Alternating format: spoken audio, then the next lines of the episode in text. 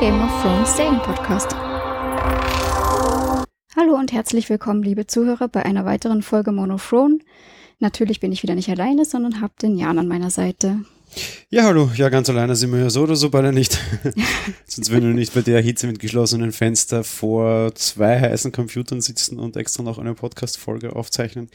Zu was, was ohne dies jeder im Fernsehen oder halt irgendwie auf einem Streaming-Ding sehen kann. Ja, trotz allem, wir besprechen wieder eine Game of Thrones-Folge.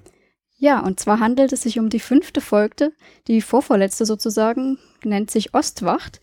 Ähm, wir haben diesmal wieder denselben Regisseur wie letztes Mal, den Matt Jackman, den wir letztes Mal so gelobt haben. Geschrieben wieder David Benioff von DB Weiss, na eh klar.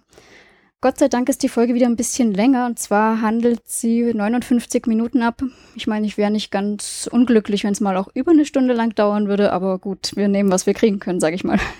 Ja, haben wir, glaube ich, über die Staffel auch noch sogar Folgen, die über eine Stunde dauern. Auf der anderen Seite, um auch gleich ein bisschen überzuleiten in Richtung Handlung, äh, es war ja diesmal sehr klar, warum die letzte Folge so kurz war. Das ist ja unmittelbar erkennbar.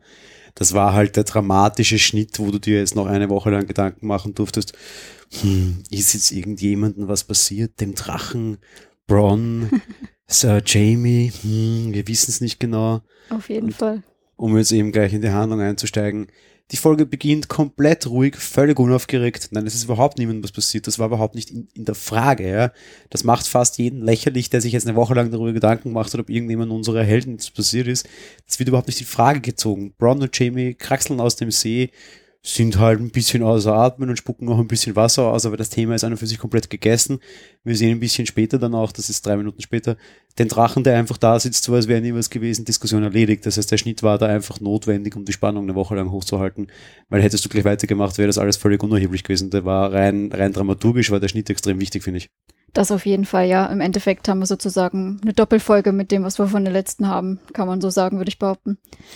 Ja, eben, um bei der Handlung zu bleiben, wir starten in der Weite und dort sehen wir eben, wie Bron und Jamie aus dem Meer quasi ja, schwimmen, also aus dem Meer, aus dem See, aus der, der Pfütze quasi fast, wo sie da hineingefallen sind und ähm, ja, Bronn teilt Jamie mit, dass er seine Idee ein bisschen schwachsinnig fand, weil ja noch ein Drache zwischen ihm und Daenerys stand, was nicht ganz unwahr ist und was wir letzte Woche auch so ein bisschen kritisiert haben.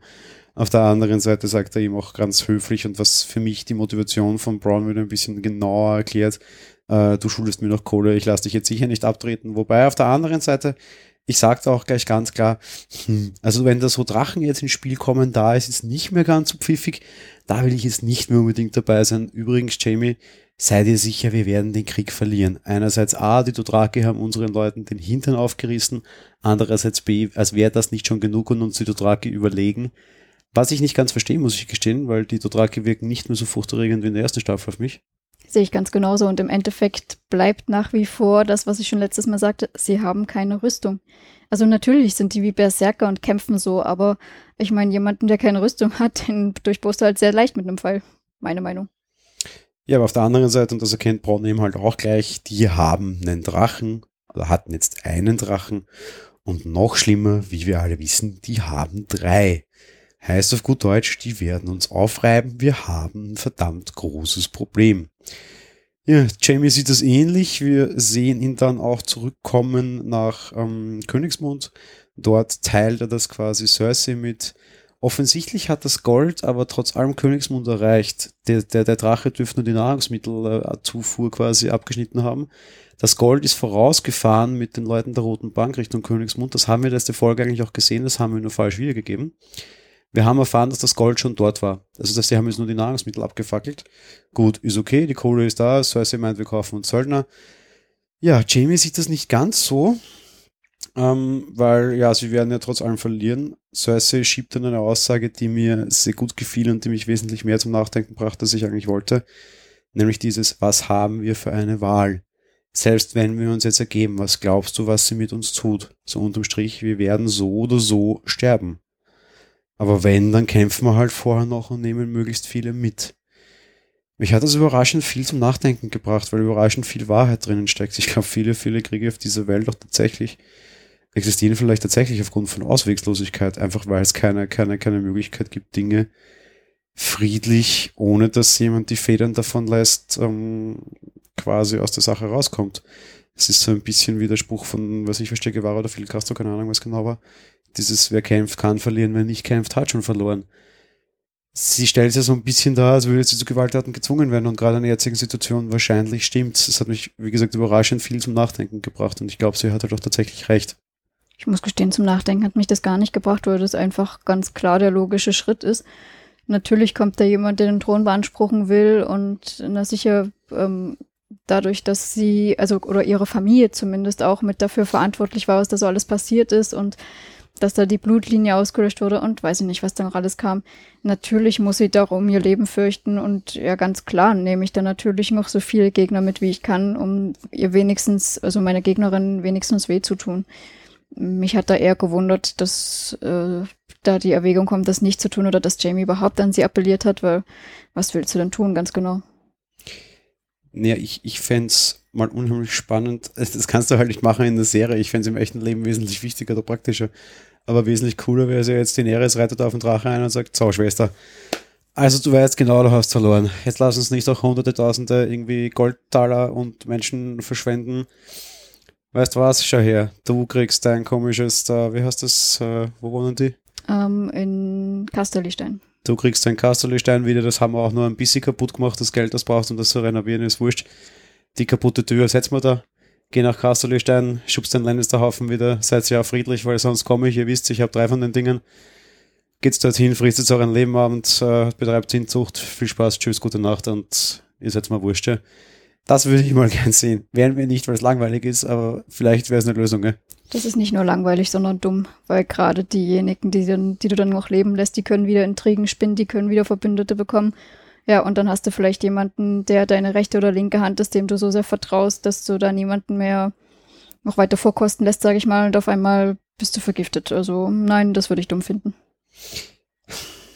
Wegsperren würde ich sie vielleicht noch, aber nicht irgendwo friedlich leben lassen. Ja, was halt eben wiederum keine Alternative für sie wäre, die Waffen niederzulegen. Du musst halt, wenn dann jemandem was anbieten, was tatsächlich noch nach einem lebenswerten Leben klingt. Und das ist es halt nicht.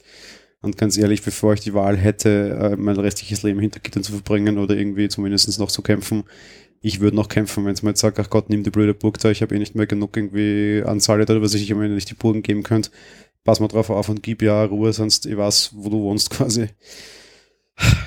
Schwierig, äh, ja, traurig, dass der Mensch ist. Mehr kann man sich eigentlich machen, das ruft schon was ins Psychologische ab, aber ich, ich bin tatsächlich überraschend auf ihrer Seite. Sie hat keine Wahl, sie muss kämpfen und sie muss Söldner kaufen, auch wenn sie weiß, dass es letzten Endes nur rauszögern ist. Wollte ich gerade sagen, ganz genau deswegen ist es für mich der logische Schritt, wo es nichts weiter zu überlegen gibt.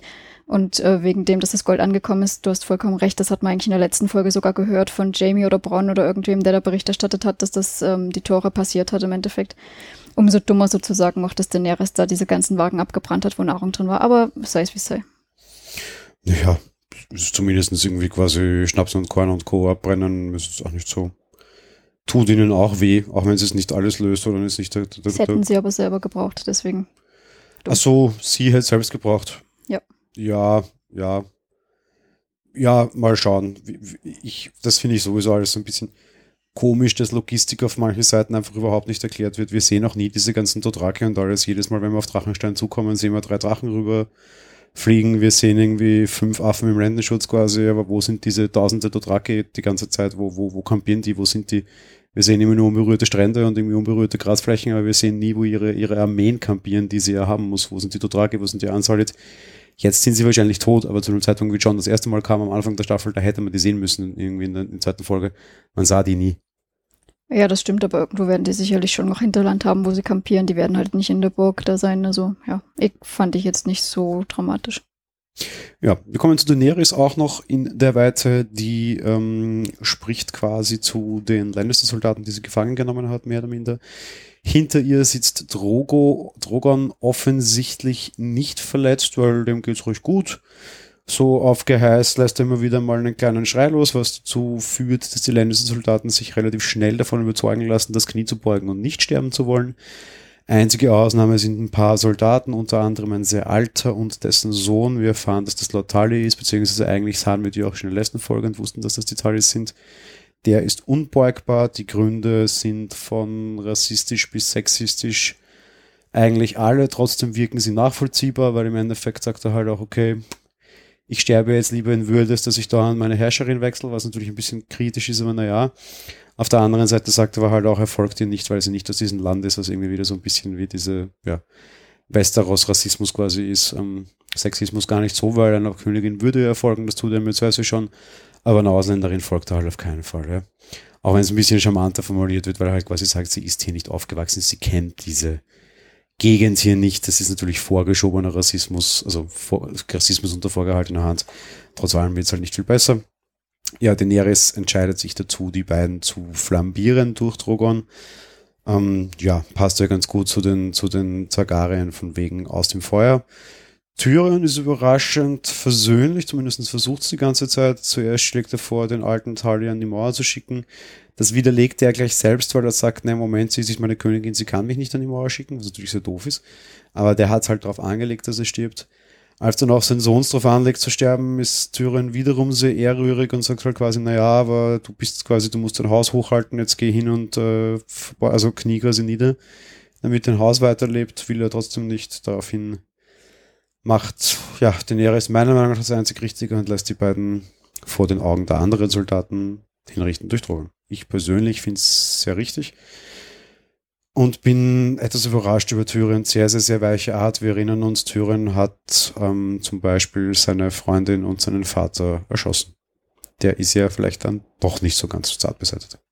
Also mal zu dem Flambieren, das fand ich auch sehr nachvollziehbar, wie du schon gesagt hast. Im Endeffekt haben sie schon darum gefleht, ähm, exekutiert zu werden auf welche Weise auch immer. Und zur Drachenkönigin oder zur Mutter der Drachen, so rum passt es nun mal einfach, dass sie dann dem Drachen befiehlt, sie zu flambieren, zu verbrennen. War sehr schön gemacht. Und es sah wirklich auch toll aus, wie der Drache da einfach so auf dem Fels herrscht, so, äh, so, so hockt, so herrschaftlich. Also besser noch hätte es nur sein können, wenn das ein animierter Drache gewesen wäre, der sich quasi da so seitlich liegt und auf dem Ellenbogen aufstützt in etwa. das sah sehr lustig aus. Ähm, ja, wegen Tyrion im Endeffekt, also ich verstehe es schon, der war schon immer, der hatte schon immer ein Herz und hatte schon immer ein Gewissen und dass er seine Freundin getötet hat, ja, die hat ihn an Pranger gestellt, sie hat dafür gesorgt, dass er zum Tode verurteilt wurde. Die hat sich kaufen lassen von seinem Vater, dass dieser die beiden getötet hat, war für mich nachvollziehbar. Ich verstehe auch, dass er jetzt, ähm, er ist halt trotz allem nach wie vor ansonsten ohne Grund kein Mörder. Und er hatte damals echt triftige Gründe. Von dem her, aber egal, ja ja, er ist ein Lannister, er ist militärisch geschult und er weiß auch, was Krieg ist. Und es war jetzt auch nicht ohne triftigen Grund so blöd klingt. Deswegen sage ich ja, ich finde die Entscheidung von Daenerys nachvollziehbar. Weil die zwei sind jetzt halt quasi über die Planke gegangen, damit alle anderen Gefangenen jetzt hörig sind und wissen, was ihnen blüht. Das waren halt die zwei unter Anführungsstrichen Bauernopfer, damit die anderen jetzt gehorchen. Und damit war deren Tod mehr oder minder auch notwendig. Und so ist nun mal Krieg und gerade Tyrion müsste das wissen. Ich verstehe auch nicht, warum er so, so sehr an den Lannister-Soldaten in der letzten Folge quasi hang und so traurig war. Ich kann sehr gut verstehen, warum er an Jamie hängt und das tut er sehr stark und auf das baut die Folge nachher noch später auf. Aber er war ja anfangs auch schon nur, wie quasi die Dothraki irgendwie Lannisters einfach gemeuchelt haben schon sehr traurig und sehr mitgenommen und da ging es, glaube ich, nicht um Jamie, sondern echt nur um die Soldaten und mit denen hat er nichts zu schaffen, außer dass die gleiche Flagge wie er tragen. Eine Flagge, auf die er offensichtlich pfeift, weil er eben den, den, den, den Vater, den Flaggenhalter erschossen hatte. Also irgendwie so, so emotional kann ich ihn momentan nicht ganz nachvollziehen. Auch wenn mir seine Rolle momentan sehr gut gefällt und wenn ich sehr gut gespielt finde, nachvollziehen kann ich sie nicht, aber ich kann vieles nicht mehr nachvollziehen. Dazu kommen wir später dann noch. Ich muss nur noch ganz kurz einhaken. Also ich bin schon der Meinung, es ging nicht um die Soldaten, es ging die ganze Zeit um Jamie. Er kennt seinen Bruder, der gibt Schlachten nicht einfach auf. Ich denke, er hatte Angst, dass der irgendeine Dummheit macht, dazwischen reitet und umgebracht wird oder irgendwas. Und auch am Schluss hat er ja Angst gehabt, als sein Bruder dann auf den Näheres losgegangen ist und hat ja auch schon gesagt, wow, du Trottel, wieso bist du nicht abgehauen? Ähm, ja, das verstehe ich.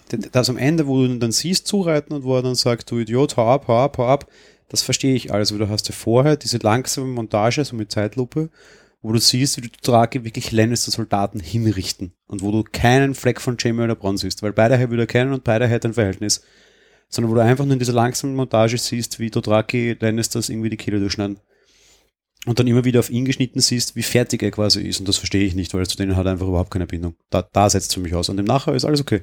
Ich denke nach wie vor, er hat halt, er wusste nicht, ob sein Bruder nicht irgendwo dazwischen ist und vielleicht auch irgendwie davon betroffen ist. Äh, da zu dem Zeitpunkt hat er, glaube ich, nicht überblickt, wo sein Bruder ist. Von dem her, wie gesagt, ich denke, es galt wirklich nur auch den beiden und nicht den Soldaten an sich. Aber das ja. Ist zumindest das ist nicht das, was uns der Regisseur zeigt. Ja, aber ich denke trotz allem, dass das das ist, was da hinterm Kopf vorgeht, auch wenn es nicht gesagt bekommen. Ich denke, das ist Wunschvorstellung, weil Game of Thrones ist sonst immer sehr plakativ und zeigt uns genau das, was wir empfinden und fühlen und sehen sollen, so wie auch nachher das mit seinem Bruder. Und für alle, die das nicht verstanden haben, kommt dann noch dieses Geh weg und nein und um Gottes Willen, flieh du Idiot eben. Ja. Also die sind immer sehr, sehr, sehr plakativ. Wenn wir schon keinen Jamie sehen und nur Dothraki gegen Lannister sehen, dann wollen die, glaube ich, auch so, dass es so gemeint ist. Aber ja, wir, da werden wir uns nicht einig. Ich verstehe seine emotional investiert hat trotzdem nicht. Und mit den Talis zum Beispiel hat er auch nichts am Hut. Da ist es auch nicht Jamie oder sonst irgendwas. Da gibt es relativ wenig Ausrede. Und warum er da so emotional investiert ist, verstehe ich nicht. Ja, naja. Wer weiß, was er sonst für Gründe noch irgendwie hat. Ja. Gut, ich würde dementsprechend mal weiter in den Norden gehen. Wir sind auf Winterfell. Wir sehen ähm, durch Bran indirekt jenseits der Mauer eine Armee der Untoten anrücken.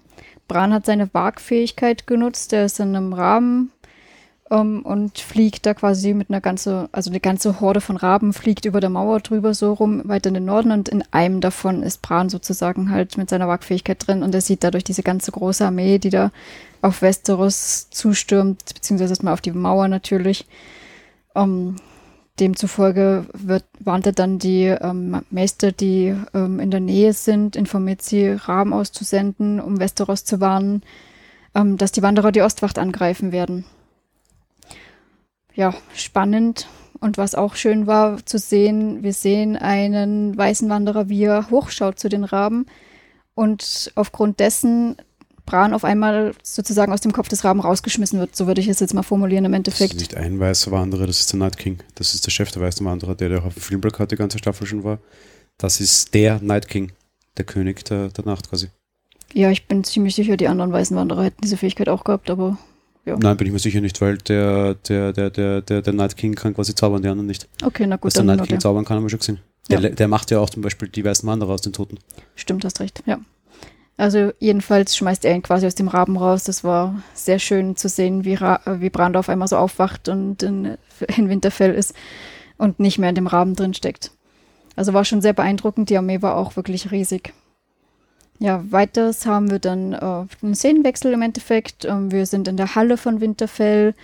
Ähm, Aya tritt ein wo, und trifft gerade die Lords mit Sansa alle an im Endeffekt Sansa als Lady von Winterfell gerade, die sozusagen die Lords anhört, die dabei sind, sich so ein bisschen zu markieren, von wegen, dass sie eigentlich ja John als, ähm, als König des Nordens gewählt haben, aber wohl besser sie gewählt hätten und beleidigen ihn dabei so ein bisschen. Ähm, Arya konfrontiert, konfrontiert Sansa damit später und auch, ähm, dass sie im Endeffekt John gar nicht verteidigt hätte und wieso und ja, im Endeffekt würde sie ja sowieso die Macht wollen ja, interessante Szene. Im Endeffekt fordert sie, wieso sie diese Leute, die da so aufschreien, jetzt, ähm, wieso Sansa die nicht zurechtweist. Sansa verteidigt sich da so ein bisschen, dass es ihre Pflicht ist, als Lady von Winterfell, sie ihre Lords anzuhören. Nicht ganz unberechtigt sagt äh, Aya dann trotz allem, ja, dass man das ja nicht einfach so durchgehen lassen kann.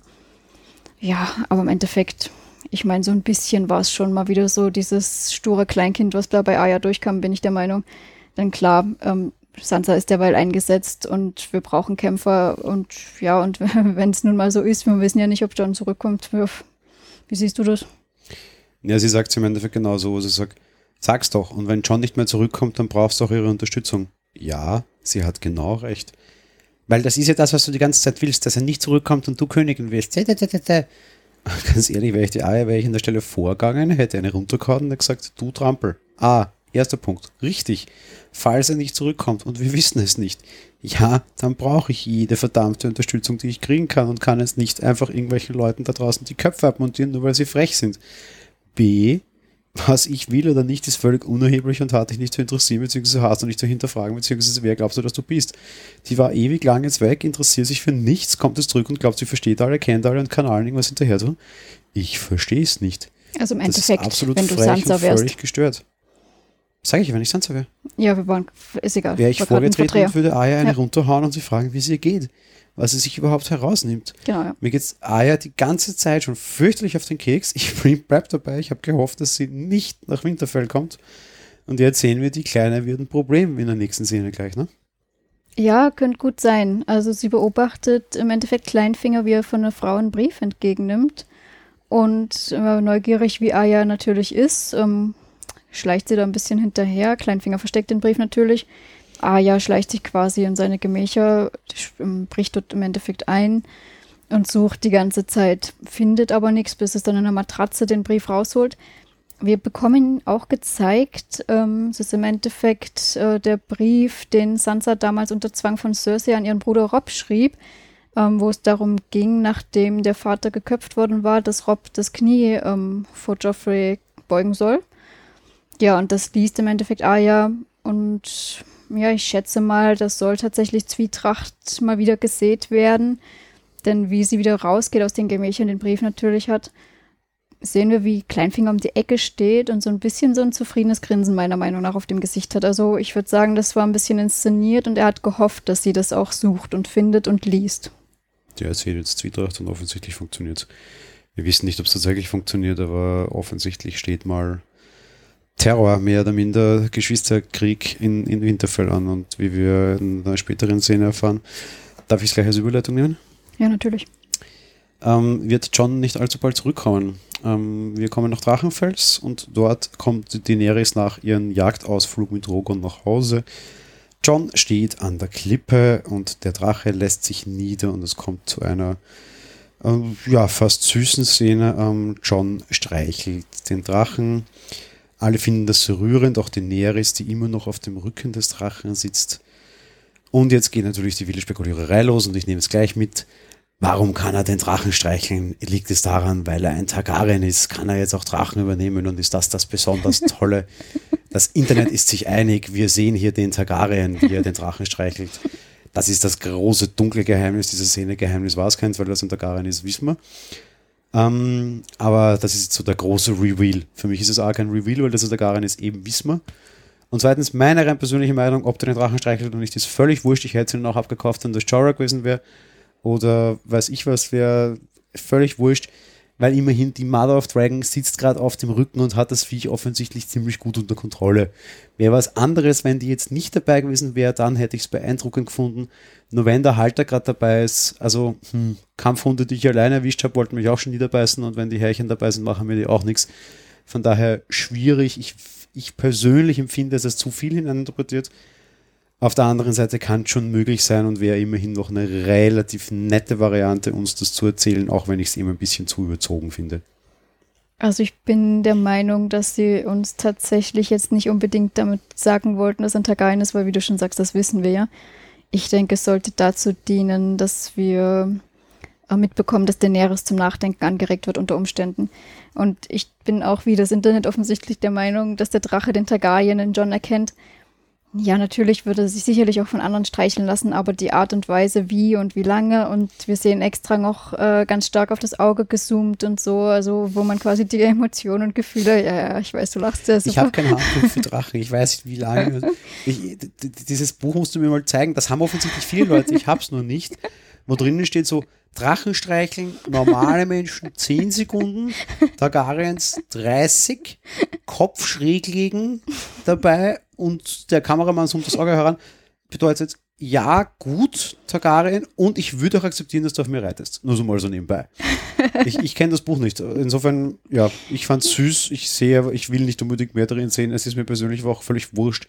Weil auch wenn es die Info ist, ist ein Targaryen, tut mir die nichts, weil ich kenne sie schon. Halt, ich fand sie total gute Szene, wirklich gut gespielt von beiden, muss ich generell gleich sagen. Sowohl Danny als auch John gefallen mir immer besser, gemeinsam und alleine. Ich habe sie am Anfang dieser Staffel wieder kritisiert und ich mag eigentlich beide nicht, sagte ich. Stimmt, ich werde weder ein Kate Harrington-Fan noch ein.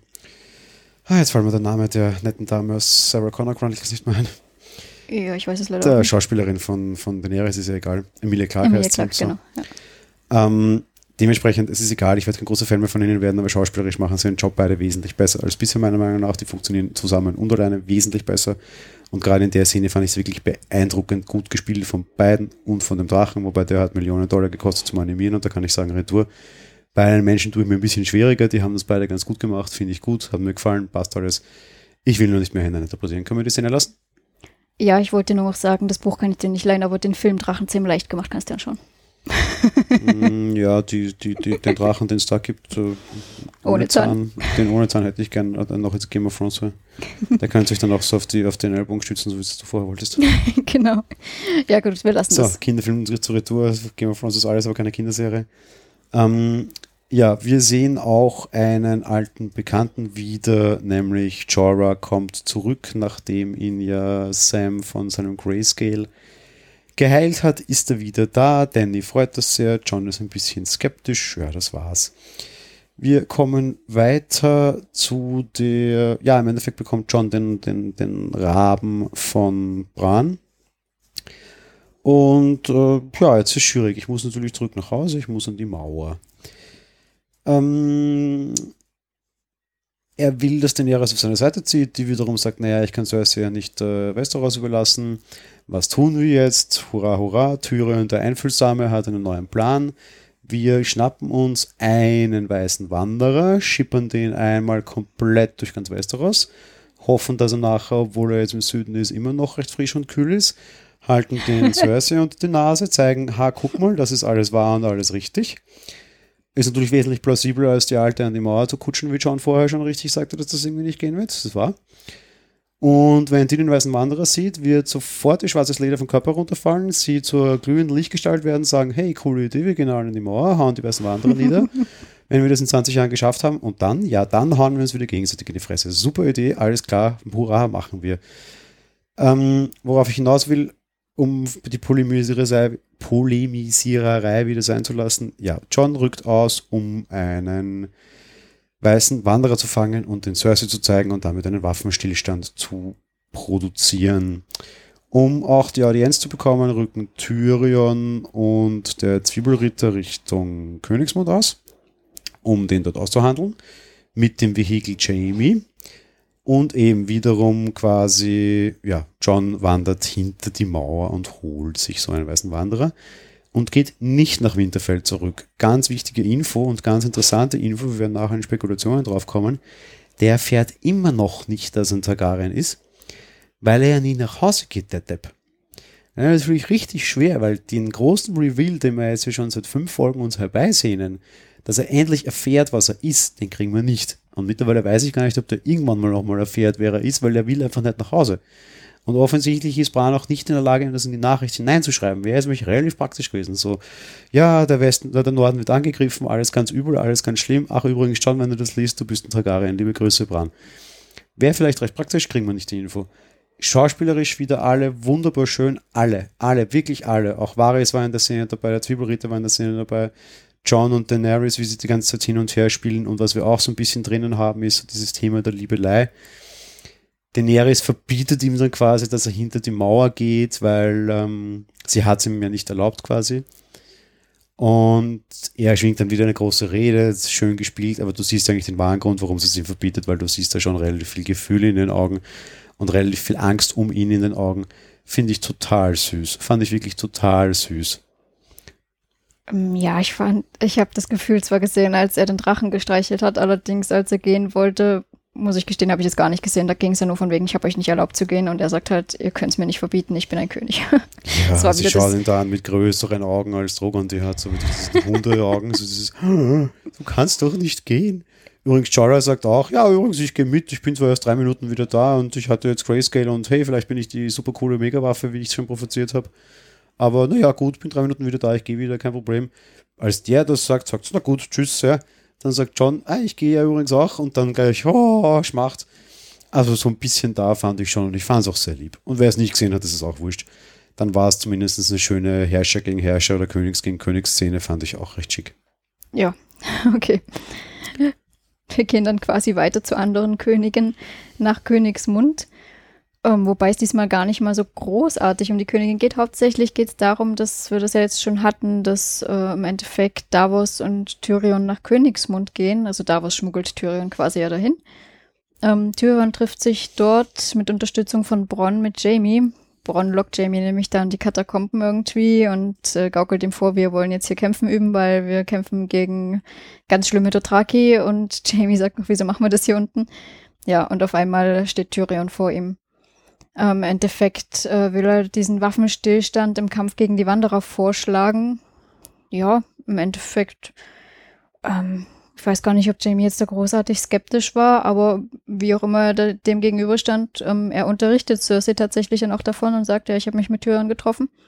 Was sehr interessant war, sie sagt dann, dass sie das weiß und ähm, äh, irgendwie in die Richtung von wegen, ähm, was er gedenkt, mit Bronda zu tun, der ihn der verraten hat, weil er einfach sich mit Tyrion getroffen hat oder irgendwie so.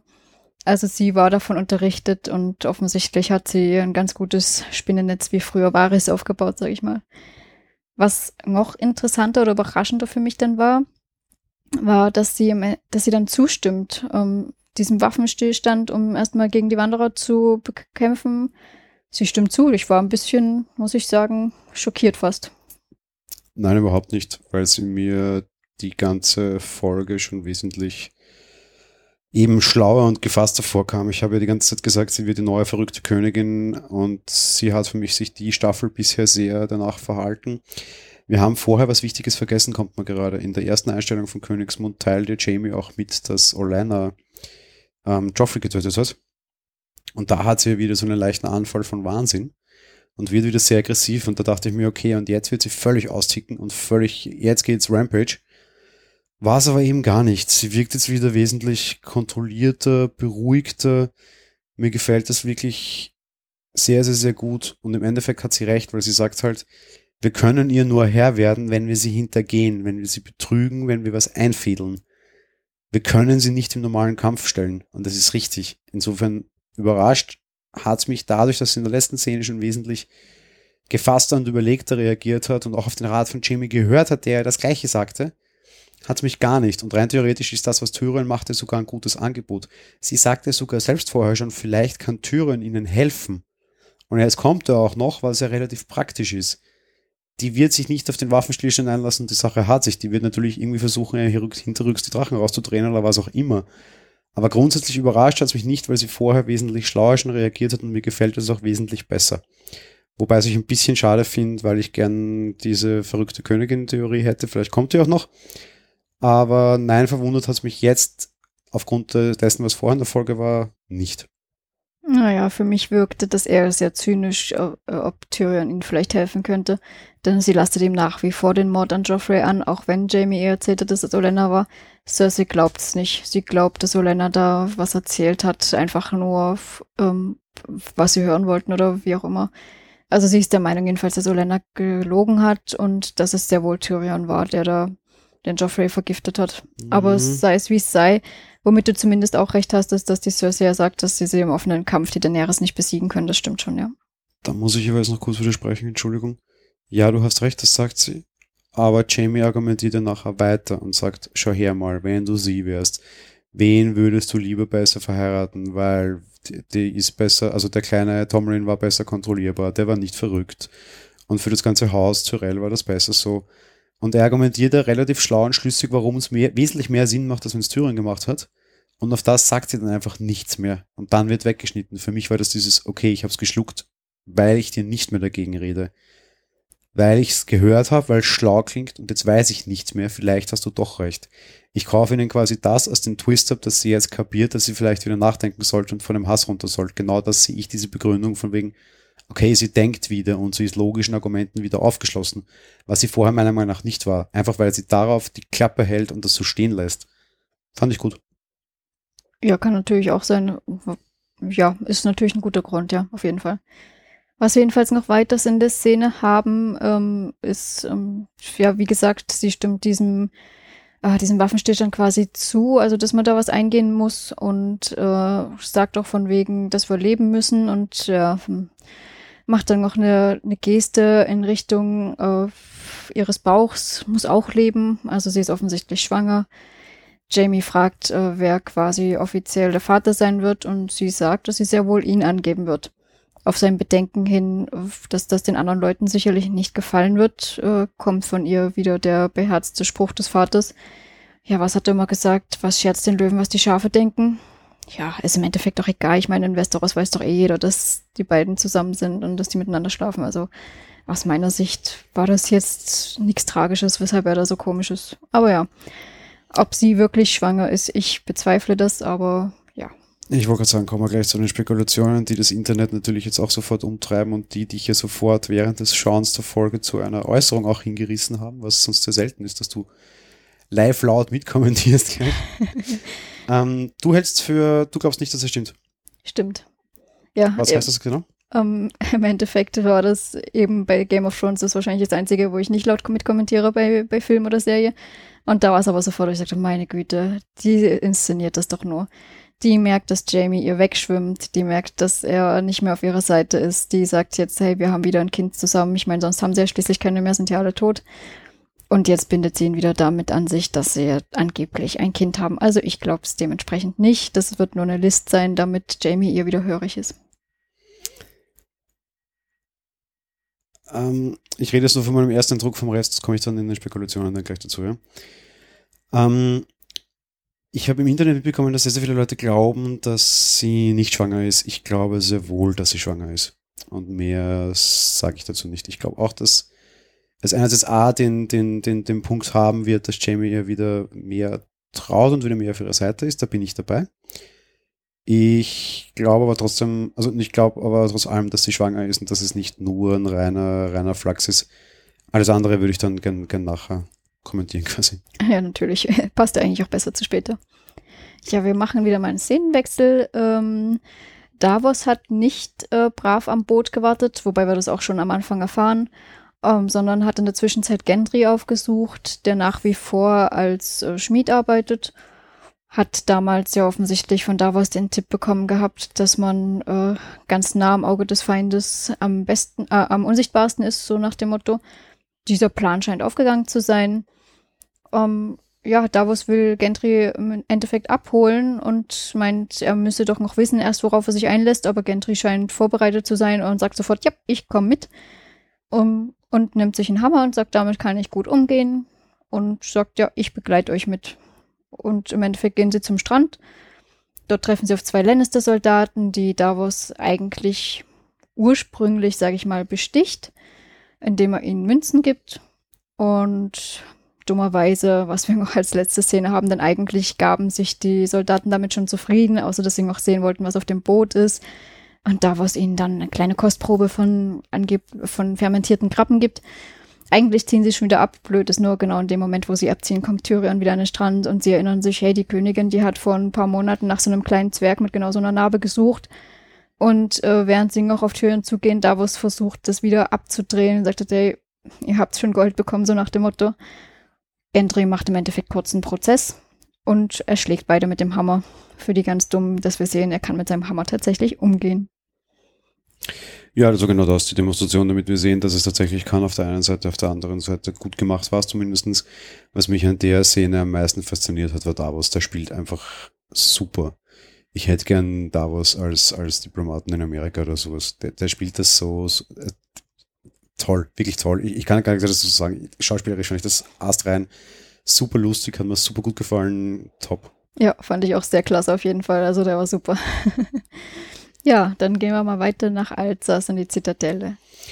Ja, ich glaube, wir sind zeitlich schon recht fortgeschritten, darum kürze ich das jetzt mehr oder minder ab. Die behalten, erhalten den Raben von Bran und entschließen, trotz des Hinweises von Sam, sich nicht anzuschließen und irgendwie alle anderen zu informieren und dieses Gerücht zu bestätigen. Einerseits A, weil sie sich besser wissen, andererseits B, weil sie es als Finte betrachten der Drachenkönigin, die Armeen des Südens an den Norden zu binden, also zu bringen quasi und dort zusammenzuziehen und sie eben quasi vom Süden und von der Hauptstadt zu bringen. Ich verstehe die Meister tatsächlich, weil das natürlich wie der eine so schön sagt, was ist realistischer, dass die Drachenkönigin uns irgendwie verscheißern will oder aber, dass ein Junge, der jetzt plötzlich Zauberkräfte hat, mit einem Raben, in den er sich irgendwie hineinbeamen kann, über die Mauer fliegt und das dort sieht, äh, ja, wenn man sich so anhört und andenkt, klingt jetzt nicht so wirklich realistisch, muss man sagen, ne? Ja, und dass das so eine Finte sein könnte, klingt wiederum auch sehr, sehr möglich, sage ich mal. Aber immerhin stimmen sie zusammen zu und sagen, okay, es könnte schon was dran sein und es klingt nach einer guten Geschichte und wir glauben dir und wir glauben dem, was du sagst. Wir gehen jetzt einfach mal her und fragen näher nach und ich finde, das ist ein gutes Recht und das verstehe ich total. Ähm, Sam zieht ab, die alten Meister reden weiter und der eine fragt, ob das nicht der Junge ist, quasi dessen äh, Bruder und Vater gerade flambiert wurden. Der älteste Meister stimmt nur zu, aber sagt halt, ja, er hat es noch gar nicht geschafft, es ihm zu sagen oder nicht übers Herz gebracht, ihm zu sagen. Ja, wir sind dann, Sam und seine Frau, ein bisschen über den Büchern brüten. Sam ist sehr aufgebracht und beschließt, Alzas zu verlassen und quasi, ja, in den Krieg mehr oder minder oder halt ins, in, in die echte Welt wieder zurückziehen zu wollen, um dort, ähm, ja, äh, quasi halt wieder sein Wissen einzubringen, die richtigen Dinge zu finden, zu suchen, um halt die weißen Wanderer zu bekämpfen. Für ihn gibt es ja die Drachenkönigin so de facto nicht wirklich, der will ja vor allem die weißen Wanderer ausschalten und sieht gerade in denen die große Gefahr kein Wunder. Schließlich und endlich war er der, der den ersten noch getötet hat. Ne? Ja, ähm, was ich an der letzten Szene noch sehr interessant fand, ähm, bevor er hinauszieht, eben die Goldie, die in den Büchern, aus den Büchern vorliest. Wir haben einen kleinen Hint auf einen anderen Targaryen den Rhaegar. Hast du das mitbekommen? Ich habe gehofft, du hast es nicht erkannt. Ich habe so eine Spekulation schon eingetragen, ohne dass du es vielleicht gelesen hast. Ich habe gehofft, du hast es nicht erkannt. Ja, im Endeffekt, was willst du sagen? Äh, ja, ähm, wir erfahren, ähm, dass er eine Ehe annullieren ließ äh, im, ha im Hause Donne und dort im Endeffekt jemand anders geheiratet hat. Also da lebt ja noch irgendwie einer. Und wahrscheinlich im Dornischen Land, wenn man das so mitbekommen hat. Nee, nee, was ganz anderes. Meiner Meinung nach ist es der Hinweis, dass John keins Neues. Der hat kurz zu seinem Tod seine Mutter noch geehrlicht, meiner Meinung nach. Ach so, okay, das könnte natürlich sein. In Dorn. Ja, das. Aber meiner Meinung nach ist der John, sagt uns diese Szene, dass der John kein Snow ist. Meine, meine Einschätzung, ich habe das auch nicht so genau mitbekommen, ich habe das auch nicht mehr genau hintertan, weil ganz ehrlich, ich glaube, und da kommen wir dann in Spekulationen dazu, das ist sowieso alles wurscht. So, um es jetzt mit schön wienerisch zu sagen. Aber nee, meiner Meinung nach geht es darum, dass, dass, dass, dass der John kein Snow ist. Aber ja, ich habe es auch mitbekommen. Aber das war eben nur so kurz und nebenbei. Und eigentlich sagt ja Goldie das, ne? Ähm, sie liest das vor, genau, ja. Genau, ja. und er geht drüber hinweg und sagt, das interessiert mich alles nicht und ist gerade total in seiner Rage. Er kapiert selbst nicht, was sie da eigentlich gerade Wichtiges gefunden hat und vorgelesen hat. Ja, naja. Übrigens, was ich auch sehr süß finde, dass die Kleine jetzt lesen kann, ne? Ja, naja, im End ja, das stimmt, das ist sehr süß. Im Endeffekt kann ich das aber verstehen, dass es ihm wurscht war in dem Moment, weil eigentlich äh, hat sie gefragt, was annullieren bedeutet, nämlich dieses Ehelösen. Und da, danach hat er, glaube ich, nicht mehr zugehört. Einfach richtig, dass es da um Rega Targaryen geht. Und auch wenn das hieß, dass er da eine andere geheiratet hat, irgendwie heimlich, daran kann äh, Sam jetzt nicht erkennen, irgendwie, dass John kein Snow, äh, kein Snow, ja, dass John kein Snow ist. Ähm, ja, da weiß man ja noch nicht, wer jetzt die, die Frau ist, die der heimlich geheiratet ist. Also von dem her, da, ich glaube, da erfährt man nichts weiter groß. Ja, natürlich weiß er weniger als, als Bran weiß, dass es war. Vielleicht schalten sich die beiden auch wieder zusammen und können dann daraus rausspinnen, dass da keins Neues.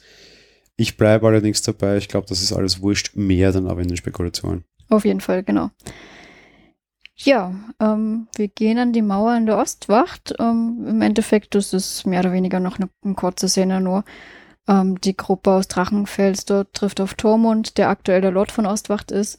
Und sie gehen in diesen Zellen und dort treffen sie auf Thoros und Sandor Clegane, ähm, die im Endeffekt dahinter sitzen und sich dieser Mission dort anschließen wollen.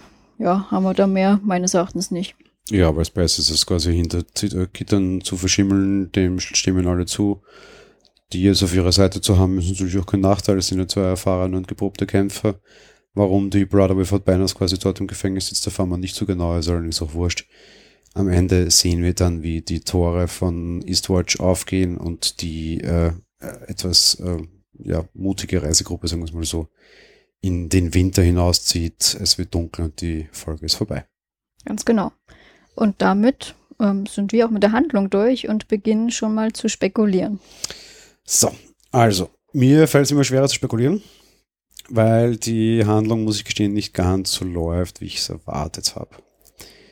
Ich bin der Meinung, wir werden kein Kind von Jamie und Cersei sehen, weil entweder A, wie sie Jamie sagt, dass sie schwanger ist, ich glaube tatsächlich, dass sie schwanger ist, war vorher ja dieser Leibarzt bei ihnen, wie heißt denn der? Ich weiß ehrlich gesagt nicht genau. Ah, ihr Leibarzt war halt der Quaiban, heißt der, glaube ich war bei ihr und man könnte jetzt natürlich meinen, dass der quasi die Schwangerschaft festgestellt hat. Das fände ich auch plausibel. Persönlich glaube ich aber auch, da der auch Meistergiftmischer ist, dass sich der vielleicht um das Thema Abtreibung kümmern wird. Das hielte ich für eine Variante, dass sie tatsächlich schwanger ist, auch von Jamie, aber dieses Kind nicht gebärden will. Auf der anderen Seite, die Gute muss auch erstmal neun Monate leben oder von mir sechs oder keine Ahnung was. Ich glaube auch, dass sie weiter zusammenrücken, Cersei und Jamie. Ich halte es aber immer noch nicht für ausgeschlossen, dass Jamie sie am Ende dieser Staffel oder vielleicht auch in der nächsten tötet. Vielleicht auch gerade deswegen. Vielleicht treibt die unter Anführungsstrichen das Kind ab. Damit verrät sie ja quasi Jamie und ihr eigenes Ding. Und vielleicht tötet er sie nachher in so einem, ja, Enttäuschungswahn quasi. Würde ich immer noch für möglich halten. Finde ich sehr spannend, gefällt mir eigentlich sehr gut, weil es dem Ganzen eine zusätzliche Ebene gibt, die ich ein bisschen dreckig unter Anführungsstrichen, aber sehr interessant finde, weil viele Leute kritisieren das Ganze jetzt und äh, Fake, Fake, Fake. Ah, ich glaube, dass es kein Fake ist und selbst wenn, es ist wurscht, es ist eine Handlungsebene dazu, die mir ganz gut gefällt. Weil sonst fand ich diese Jamie Cersei-Geschichte so sehr langweilig und sehr eindimensional. Ja, stimmt schon, aber hm. Soll ich fertig machen? Magst du nachher separat? Ja, ich mache separat. Mach du mal fertig, ich bin gerade. ja, John ist meiner Meinung nach kein Schnee. Das zeigt diese eine äh, Szene da mit, mit, mit Sam und Gilly, meiner Meinung nach.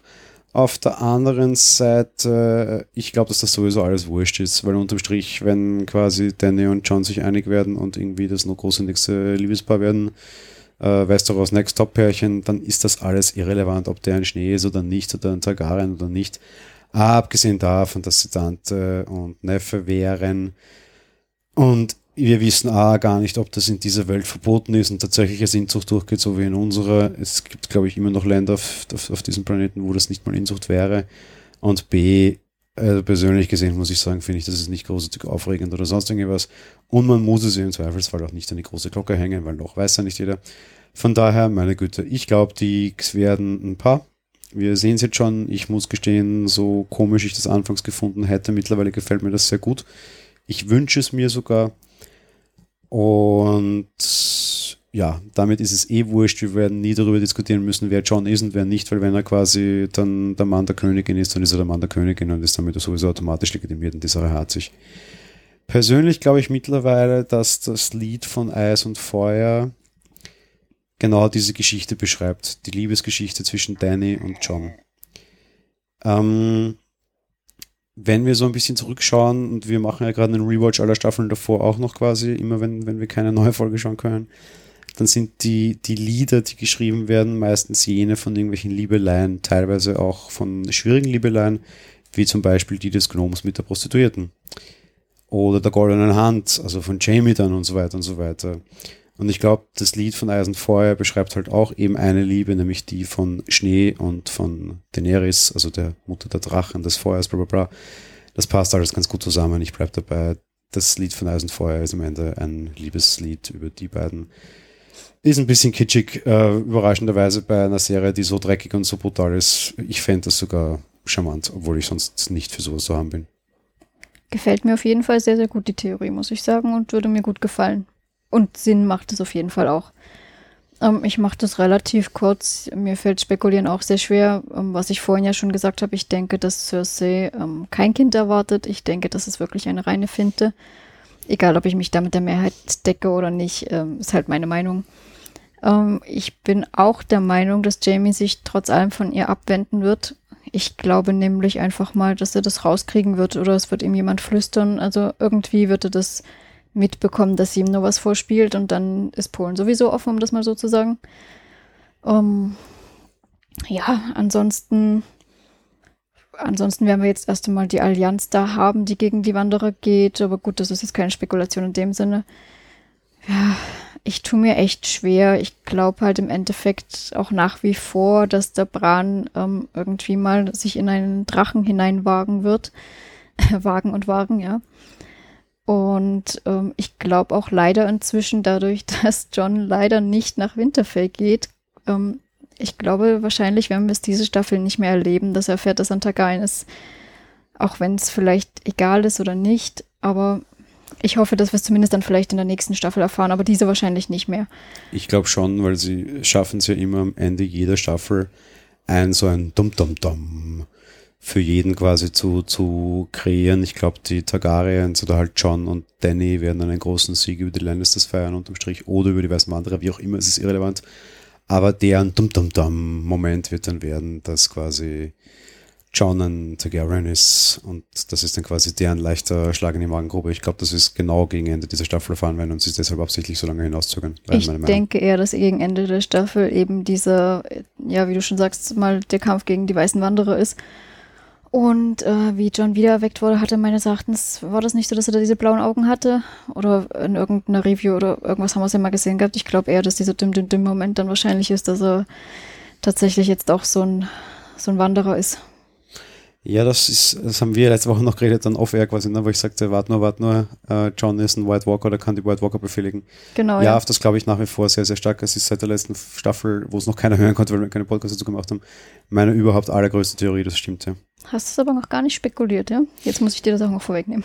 Ja, nee, nee, ja, muss ich auch nicht, weil äh, sehen wir, glaube ich, noch, aber ich weiß es nicht. Ich glaube, John, ich glaube nicht, dass ein weißer Wanderer ist. Aber ich glaube, dass er irgendwas mit denen auf den Hut hat und die irgendwie befehligen kann, von ihnen nicht getötet werden kann. Vielleicht ist der irgendwie nach äh, Super Captain Obergeil, weil er halt irgendwie durch die Wanderer wirbeln kann, ohne dass er stirbt.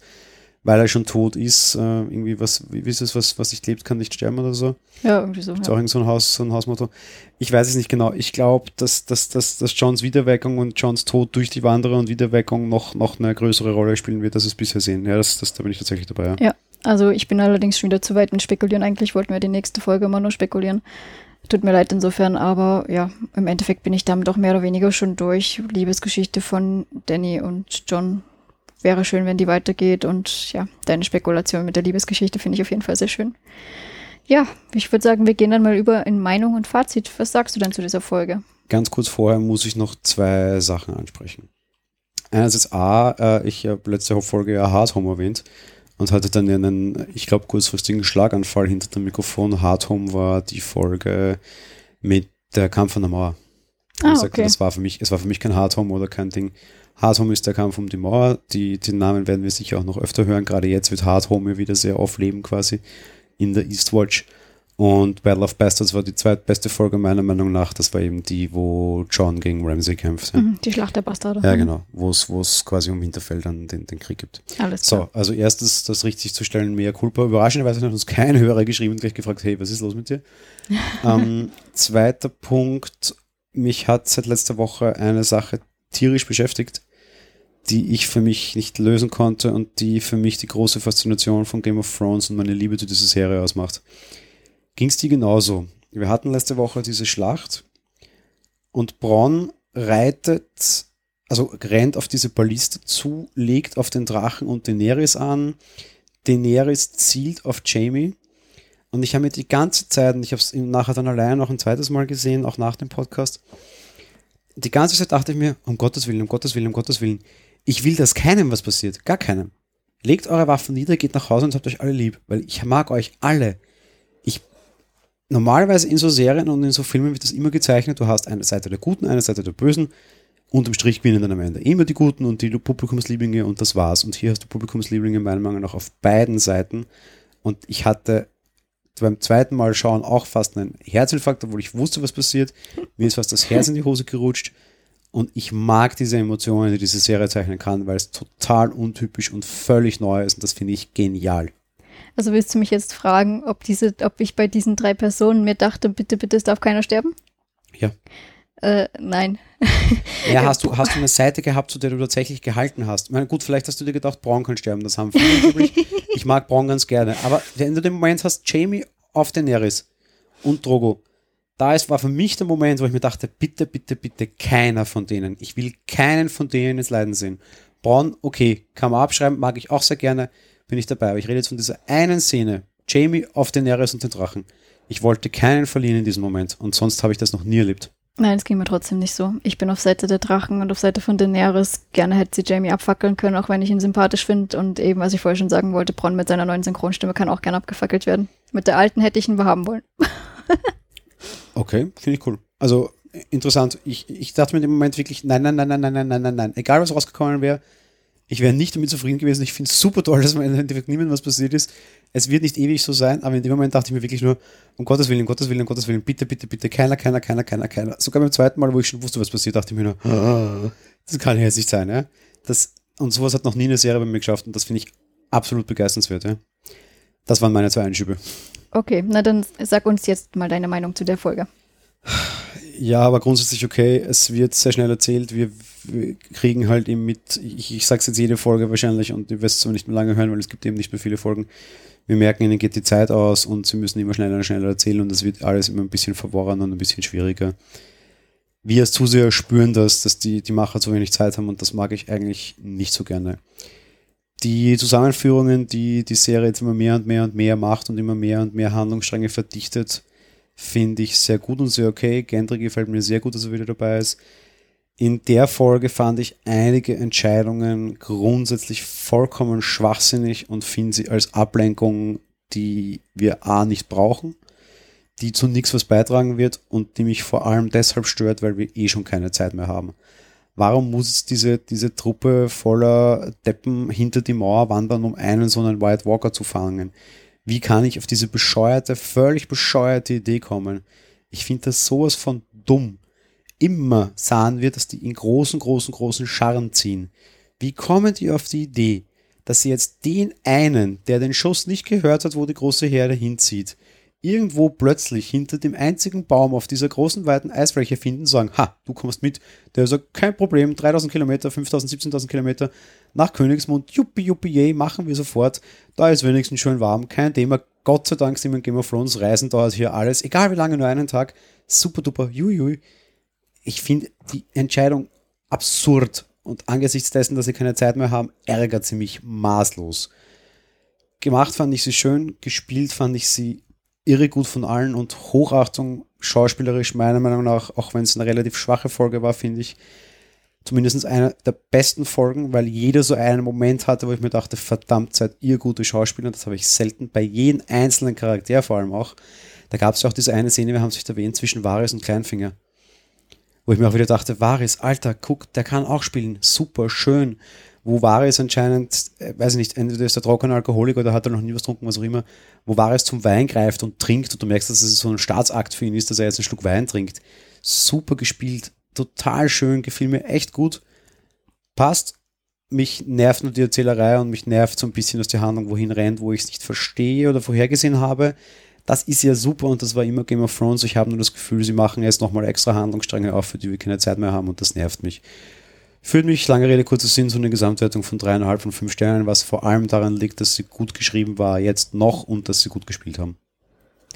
Ja, ähm, ich bin im Endeffekt auch ein bisschen enttäuscht von der Folge. Ähm, der Regisseur hat seine Arbeit letztes Mal echt super gut gemacht.